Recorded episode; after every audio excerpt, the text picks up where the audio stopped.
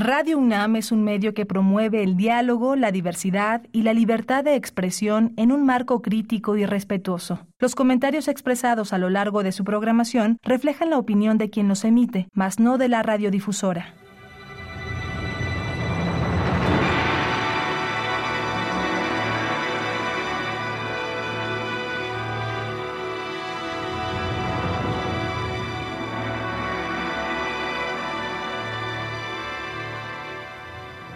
Radio Universidad Nacional Autónoma de México presenta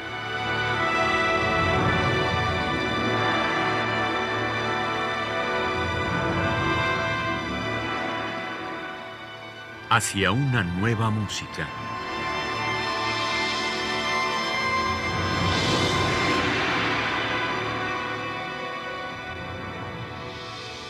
Programa a cargo de Ana Lara.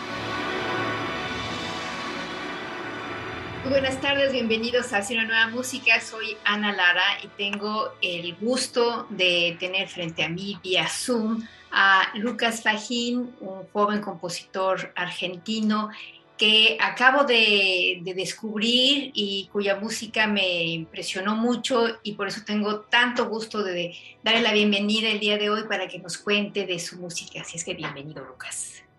¿Qué tal, Ana? Bueno, muchas gracias por la invitación. Muy contento de estar acá con vos charlando. ¿Cómo fue tu entrada al, mundo musical? ¿Cuál era la música que te llamaba la atención? Bueno, había un poquito de todo. Estamos hablando del año 86, 87. Em, en mi casa sonaba, sonaba mucha, mucha música de los Beatles, por ejemplo, pero sobre todo a vueltas Mozart, Schubert, Beethoven y Bach en alguna medida, pero sobre todo Mozart, Schubert y Beethoven. Y esa era la música que que, yo escuchaba todos los días, eran mis viejos, mis padres que escuchaban esa música. Em, después lo que pasó fue, bueno, la, muerte de mi viejo en el 86, la venida de un piano, y lo que implicó fue que con mi hermano empezamos a, hacer música con ese piano y con algún teclado eléctrico que, que, llegó muy rápido después. Y hacer música para nosotros implicó tomar, sí, algunas clases eh, particulares en aquel momento, muy, digamos, de manera informal, eh, pero sobre todo implicó empezar a tocar, empezar a cantar, empezar a improvisar eh, y empezar a componer de una manera obviamente hiper rudimentaria, pero, pero de forma completamente espontánea. Entonces era algo, el hacer música fue desde muy chiquito algo que era parte de lo normal, junto a mi hermano que tenía tres años más.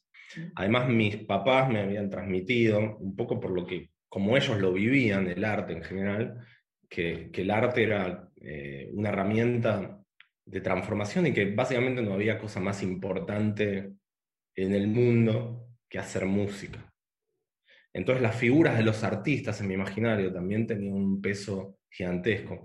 Yo trataba de tocar algo de Beethoven por ahí por allá y para mí Beethoven era, bueno, también un padre, pero, pero una figura fuertísima. No se podía aspirar a más que eso en la vida. ¿Pero en qué momento decidiste ya dedicarte a la música? Para mí ser músico tenía algo de poco valioso. Yo no sé dónde saqué eso, cuando era muy chico, ¿no? Mi hermano se asumía como músico. Yo, en cambio, renegaba de esa posibilidad. Había algo que me parecía poco, poco importante. Es un poco contradictorio con lo que te acabo de decir antes con respecto a Beethoven, pero bueno, todas las, todas las ideas se, se entrecruzaban. Pero la verdad es que la práctica me fue haciendo poco a poco asumir que, efectivamente era músico. Sí me acuerdo un punto de inflexión en el que me di cuenta de que podía, de, que podía y, sentía que tenía fuerza para dedicarme a la composición. Em, es una historia que suena quizás un poco más grandilocuente de lo que es, pero estaba volviendo de una clase de guitarra, yo debía tener 14, 15 años, y me, eh, eh, estaba en el colectivo y, empecé a imaginar una piecita en aquel momento en, estilo bajiano, con toda una serie de armonías que yo ni siquiera controlaba racionalmente o entendía, pero que de manera intuitiva podía construir. Entonces volví a casa, la escribí, la compuse, bla, bla. Y, y, ahí y sentí, wow, mira lo que puedo hacer. Yo no sabía siquiera que podía componer este tipo de cosas así. Por supuesto, hoy si lo escuchamos es es algo que para mí no, no vale la pena hoy, pero en aquel momento fue, fue un paso súper importante en el que tomé conciencia de que, bueno, de que tenía eh, una capacidad para producir ciertas cosas y también, eh, digamos, la capacidad de creer en mí sobre esas cosas, ¿no? Porque uno, digamos, puede, puede tener una visión, puede ver el medio vaso lleno o el medio vaso vacío. En aquel momento lo, lo, lo vi lleno y dije, uy, mira qué, qué, fuerza que tengo para esto. Bueno, como, como un, un, salto de fe que me permitía pensar en que yo podía hacer lo que, se me, lo, lo que quisiera con eso. Y entonces eh, seguí con mis clases, estudiaba mucho en aquel momento, en la, en la adolescencia, ya ahí sí, eh, tocaba el piano y también estudiaba mucho, mucho la guitarra, eh, y, y, ya ahí no solo la guitarra clásica, sino también la guitarra eléctrica. Entonces tenía ahí un mundo muy cruzado entre el jazz, el rock eh, y, y, la música clásica. Eh, y entonces tomé la decisión de estudiar solo, estudiar con, con un maestro en su estudio, con una persona en la que bueno, a la que yo en realidad no conocía, pero de la que me habían hablado muy, muy, muy bien, que es Daniel Montes, que, que, que es, un, es, un, compositor que, que bueno, que tiene algún sentido de que estaba muy encerrado en su estudio y no salía demasiado al mundo. Eh, y entonces, bueno, tuvimos una, una relación bastante endogámica, de cinco años estudiando con él, que fue súper productiva, pero también muy, muy eh, sacrificada y, ex, y, exigente. Entonces estudiaban 8 o 9 horas por día de reloj. Estudiaba implicaba muchas cosas. Tocar el piano, tocar la guitarra, componer, estudiar armonía, contrapunto, audio perceptiva, bla, bla, y una serie de cosas. Y bueno, y, y, llegó un momento en el, que, en el que quise abrirme un poco al mundo, por suerte, salir un poco de ese, de ese encierro en el que estaba, que me había sido muy provechoso, pero lo cierto es que todo lo que componía yo lo tiraba del cajón y me parecía que era lo normal. Y no tenía por qué salir a la luz. Para mí el, modelo, el modelo de compositor era ese, bueno, yo compongo algo, en, ese caso, en, en aquel momento, únicamente en papel, lo tiro al cajón y bueno, y con eso estoy satisfecho. Por suerte tomé la decisión de, bueno, a ver a dónde me puedo ir a estudiar, ahí sí, y ahí sí, digamos, era, era la Argentina del 2002, 2003, luego de que había explotado en mil pedazos la economía, pero bueno, yo estaba en una situación, digamos, para el común relativamente privilegiada, en el sentido de que podía pensar en eh, pagarme un pasaje, irme a estudiar a otro lado, y si necesitaba algunos medios para sobrevivir, eh, mi familia me los podía dar y en aquel momento encontré que el modelo de examen de entrada, porque la verdad es que no se sabía nada de nada, del Conservatorio de París, bueno, podía, eh, digamos, en, en, ese modelo pedían muchas cosas que a mí me interesaban y que yo había en algún punto estado trabajando.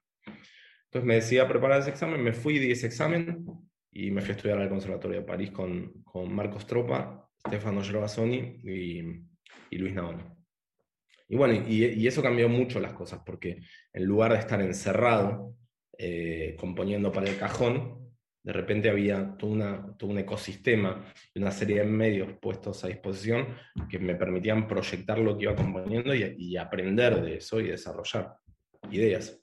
En ese momento fue que tomé conciencia de que eh, no solo una cuestión de satisfacción personal, que las obras se tocaran, o de, o de, compartir con el, con el público que pudiera ver, sino eh, que tenía que ver con el desarrollar las, la posibilidad de desarrollar las ideas, el que la música exista. Pero me gustaría que empezáramos ya a escuchar la música y yo me imagino que esta pieza que se llama Arquetipo, que es de 2007, es justamente de la última etapa de tu periodo en París y, y yo creo que ya aquí ya se escucha muy bien tu, tu, tu voz. Cuéntanos de Arquetipo. Bueno, es una, sí, efectivamente, es, es, una música que compuse cuando, en el último periodo de, de, estudiante, digamos. Eso no implica que había ningún tipo de condicionante por el hecho de ser estudiante, digamos, había completamente libertad, entonces yo la siento como una obra como cualquier otra, más allá de que haya sido hecha en el marco de, de, del conservatorio.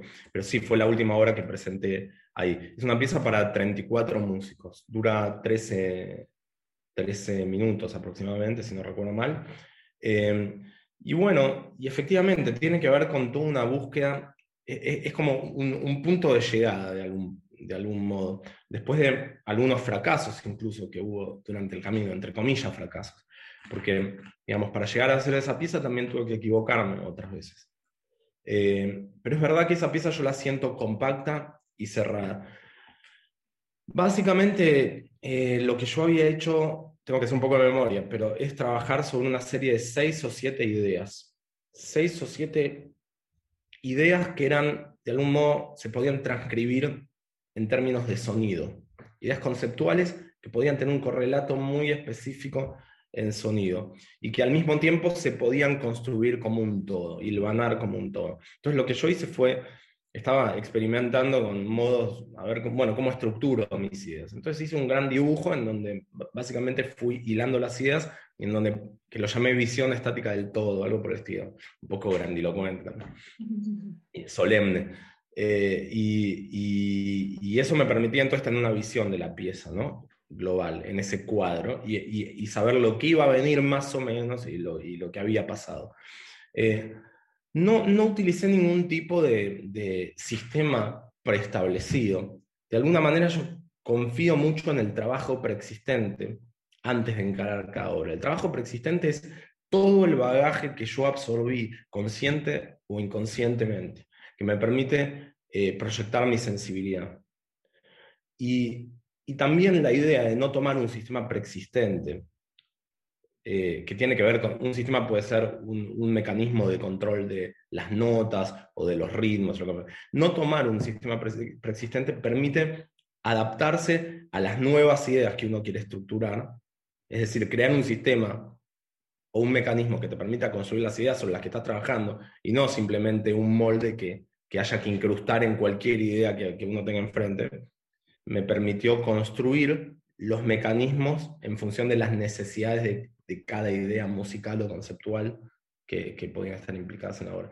Y efectivamente, entra en juego muchas cosas. Yo, por un lado, el timbre, en el sentido en el que fue un momento en el que yo sentí que podía, que estaba plenamente conectado con el imaginario, con la sensibilidad, con, con, las mezclas de los sonidos, con, con el, eh, incrustar ruido en torno a las alturas o trabajar el ruido por sí mismo, pero todo como una materia orgánica, digamos, nunca, nunca como, como a partir de una instancia racional en donde yo me propongo hacer del ruido, por ejemplo, algo específico, ni hacer del uso de determinadas armonías algo específico, sino en función de lo que, de lo que una necesidad expresiva me iba demandando y una visión estética que se va conformando a través del camino de la obra. Pero bueno, la armonía también era un aspecto muy importante de esta pieza. La armonía no, en términos funcionales, por supuesto, pero sí la, construcción de una hilación de, de, tejidos verticales o de acordes que hacen a la narrativa de la pieza y a la tensión de, cada pasaje o de cada fragmento.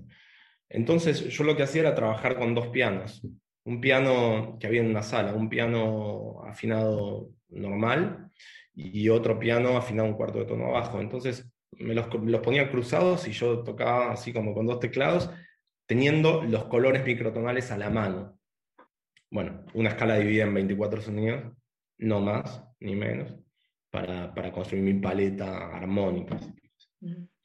Eh, sí es verdad que, que, una música que flotante, en el sentido que si hay algo que tenía en aquella, eh, que había menos en esa música, y quizás sí, que tenía que ver con ciertos resabios de, de, mis dogmas de aquel momento, o, o, pasados, eh, es la ausencia de, la pulsación o, de una profundización en el aspecto rítmico más convencional, que sí empecé a, explotar más tarde, de manera más explícita y frontal, digamos, con sus ventajas y sus desventajas.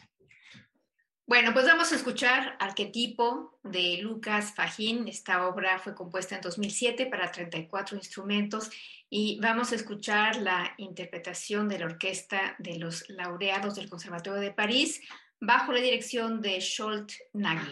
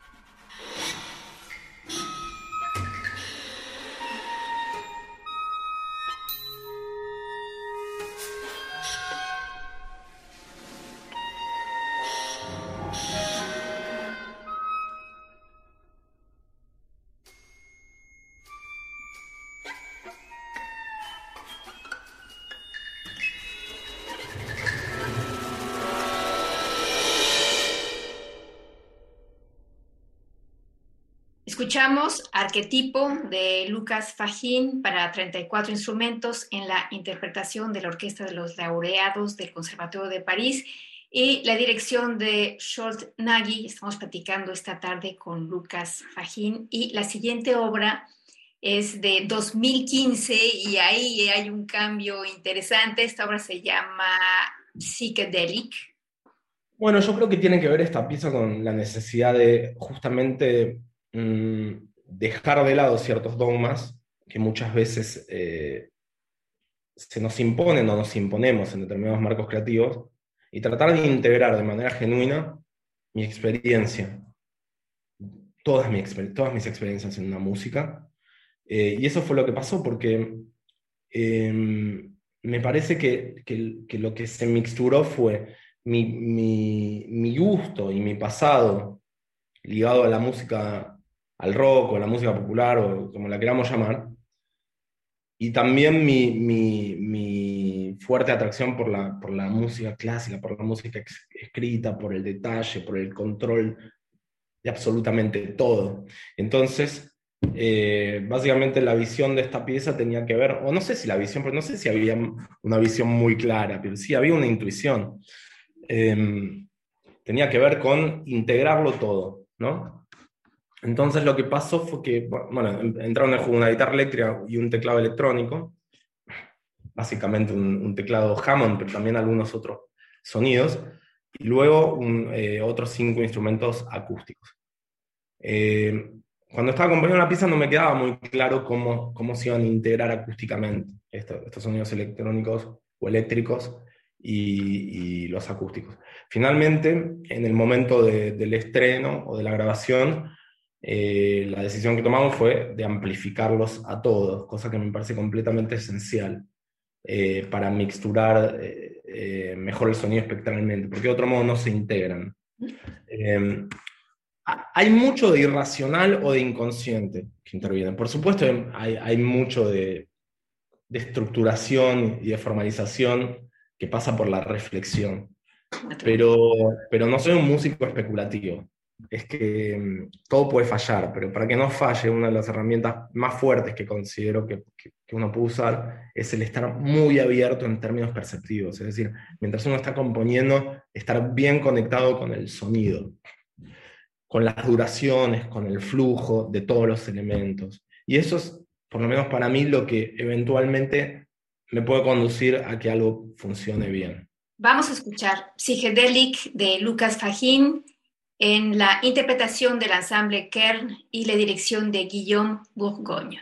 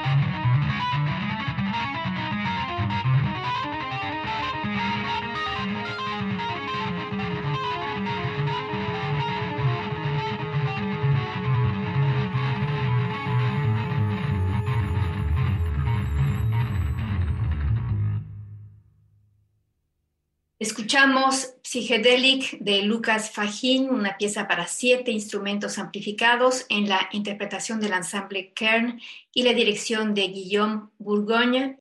Bueno, estamos platicando con Lucas Fajín y la tercera obra que vamos a escuchar se llama Goodbye Planet Earth. Es una pieza para 25 músicos que estuviste trabajando con el ensamble intercontemporáneo y con Matías Pincher. Bueno, Matías fue muy generoso en ese sentido porque no me conocía personalmente siquiera. Y escuchó mi trabajo y me propuso, unos años antes, porque todo el proceso tardó mucho tiempo, entonces me propuso em, hacer algún proyecto juntos con el ensamble. Eh, entonces, bueno, eso, fui armando un dispositivo un poquito basado en experiencias previas propias que me llevó a, este dispositivo de 25 músicos. De hecho, nosotros hablamos de dos piezas eh, y hablamos de una pieza mía que se llama Arquetipo y otra que se llama Psicodélica, que son relativamente contrastantes. Yo siento que esta última pieza, Goodbye Planet Earth, eh, es una suerte de cruzamiento entre ambas piezas, de alguna manera, en donde se integran elementos o modos de trabajar o de pensar la música de ambas piezas una, quizás una suerte de hibridación. Bueno, pues vamos a escuchar Goodbye Planet Earth. La interpretación es el del ensamble intercontemporáneo y la dirección de Matías Pincher.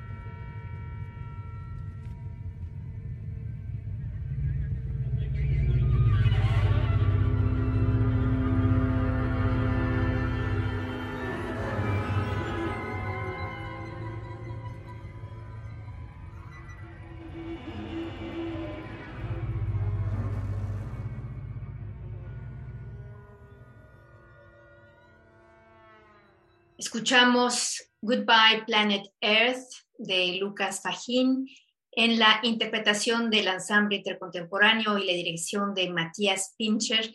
Y hemos estado platicando con Lucas Fajín esta tarde. Eh, mil gracias, Lucas, por este primer programa.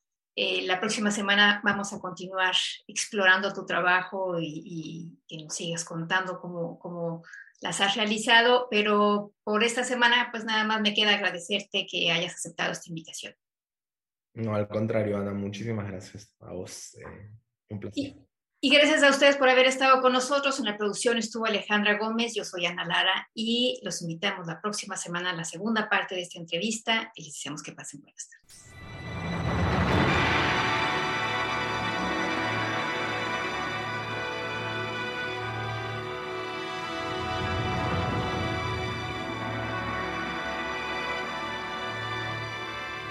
Radio Universidad Nacional Autónoma de México presentó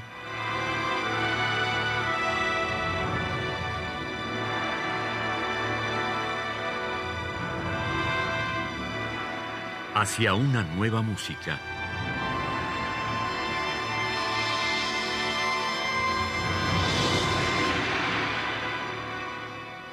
Programa a cargo de Ana Lara.